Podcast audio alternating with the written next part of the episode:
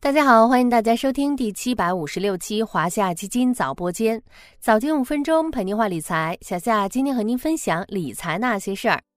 近期数字经济的底层技术基础信创板块频频走俏，带动数字经济这个十万亿规模的板块再度引起投资者关注。而相关部门近期获准组建一个全新机构，又将带动信创和数字经济走向新的发展台阶。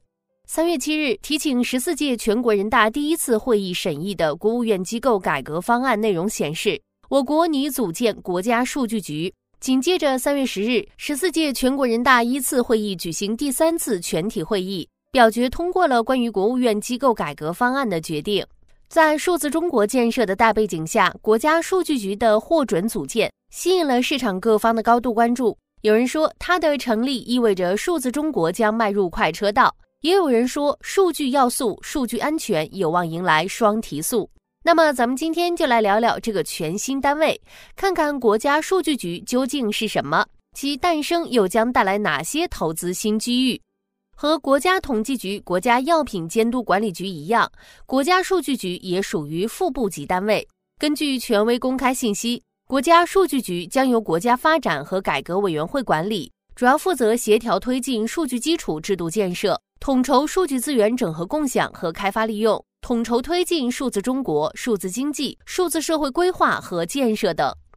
另外，一些原本由其他单位负责的有关数字中国、数字经济领域的部分工作，也将划入国家数据局。比如，中央网络安全和信息化委员会办公室承担的研究拟定数字中国建设方案，协调推动公共服务和社会治理信息化，协调促进智慧城市建设。协调国家重要信息资源开发利用与共享，推动信息资源跨行业、跨部门互联互通等职责，以及国家发展和改革委员会承担的统筹推进数字经济发展、组织实施国家大数据战略、推进数据要素基础制度建设、推进数字基础设施布局建设等职责。简单来说，国家数据局的组建将此前分散的数据管理工作合并至一个部委之中。实现了国家对于数字经济和数据要素的正出一门，将最大程度集中数据资源的整合共享和开发利用。这个新部门的组建释放出一个信号，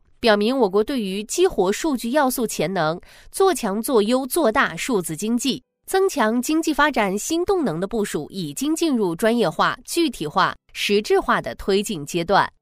了解了国家数据局的职能和意义，其诞生又将带来哪些投资新机遇呢？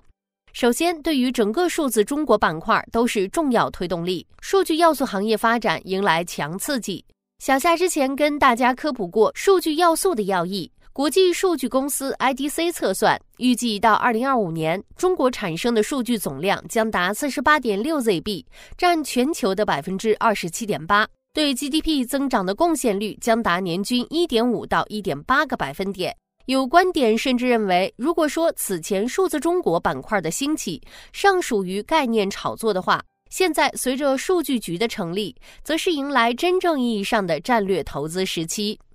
其次，在国家数据局的统筹下，算力需求将进一步扩张，相关基础设施建设有望提速。据 IDC 测算。二零二一年到二零二六年期间，中国智能算力规模年复合增速预计达百分之五十二点三。具体来看，数字中国建设的两大基础分为数字基础设施和数据资源体系。前者主要包括网络基础设施、算力基础设施和应用基础设施。网络基础设施涉及五 G、千兆光网、IPv 六、移动物联网、北斗等基础设施。